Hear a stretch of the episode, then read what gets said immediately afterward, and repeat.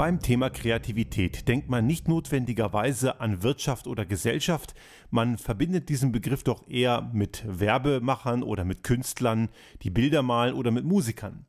Jedoch hat das Ganze sehr viel miteinander zu tun, insbesondere der Konnex zur Wirtschaft ist durchaus sichtbar, auch wenn man vielleicht ein wenig, aber wirklich nur ein wenig um die Ecke denken muss.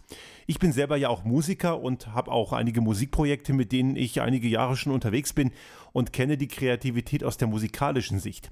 Aber auch in dem wirtschaftlichen Umfeld und mit der Arbeit mit den Unternehmen und Organisationen, mit denen ich Woche für Woche arbeite, hat Kreativität eine ganz besondere Rolle.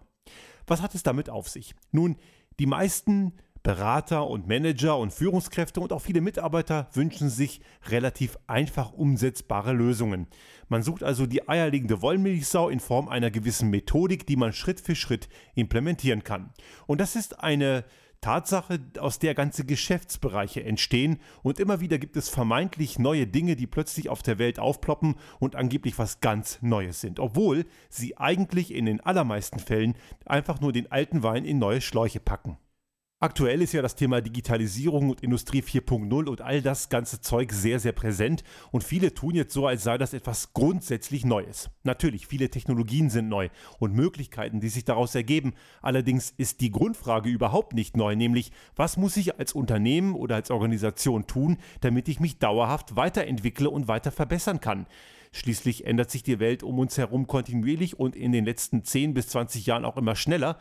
Und wenn wir uns nicht mitentwickeln, werden wir unweigerlich irgendwann auf dem Abstellgleis stehen bleiben. Auch in den vergangenen Jahren und Jahrzehnten gab es immer wieder vermeintlich neue Dinge, die allerdings schon längst da waren. So zum Beispiel auch Lean oder Six Sigma. Six Sigma ist eine Logik, die schon jeder Naturwissenschaftler vom Grundweg lernt und die großen Meister der Naturwissenschaften der letzten Jahrhunderte haben diese Herangehensweise längst beherrscht. Es hieß eben nur nicht so. Ein anderes sehr schönes Beispiel ist auch Kata von Mike Rother. Grundsätzlich nicht falsch, aber es ist nichts Neues und wer das Thema als solches verkauft und glaubt, es ist was revolutionär Neues, der hat entweder den eigentlichen Kern nicht verstanden oder macht eben einfach nur mehr oder weniger gut gelungenes Marketing. Letzten Endes ist es eigentlich völlig egal, mit welcher Art und Weise man eine Veränderungsfähigkeit und den Veränderungsprozess als solchen gestaltet und voranbringt. Aber eines kann man ganz sicher nie methodisch ersetzen, und das ist der Punkt, an dem die meisten eben scheitern. Es ist die Fähigkeit, kreativ zu sein. Die Kreativität zu entwickeln, neue Dinge mit neuen Ideen und neuen Ansätzen zu denken. Und natürlich können dann gewisse etablierte Methodiken und Herangehensweisen hilfreich sein, sie müssen es aber nicht. Am Beispiel der ganzen Digitalisierung und Co. kann man das Ganze sehr gut erkennen, denn man kann sich durchaus überlegen, ob gewisse neue Technologien für einen selbst hilfreich sind und voranbringen, dann sollte man sie auch einsetzen und man muss sich mit diesen Technologien beschäftigen. Aber unweigerlich alles plötzlich zu digitalisieren, macht schlichtweg erstmal gar keinen Sinn. Man muss immer verstehen, warum man das Ganze eigentlich tut und so verhält es sich grundsätzlich mit jeder Herangehensweise, ganz egal aus welcher Ecke sie kommt. Und dafür braucht man eben Kreativität. Und Kreativität kann man nicht verordnen. Die Unternehmen, die ihren Mitarbeitern Kreativität anordnen, werden unweigerlich damit in die Sackgasse laufen, denn Kreativität ist nicht planbar.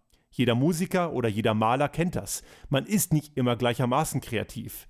Wenn man zum Beispiel im Tonstudio sitzt oder in einem Proberaum mit einer Band jammt, da gibt es Jam-Sessions, die richtig gut laufen und wo man das Gefühl hat, Mensch, wir haben richtig was geschafft und am Ende wird ein richtig cooler Song daraus. Es gibt allerdings auch Proben, da kommt irgendwie nicht so richtig der große Wurf heraus. Kreativität ist sehr davon abhängig, wie man sich als Mensch gerade fühlt. Und Kreativität ist die Grundlage einer jeden Veränderung.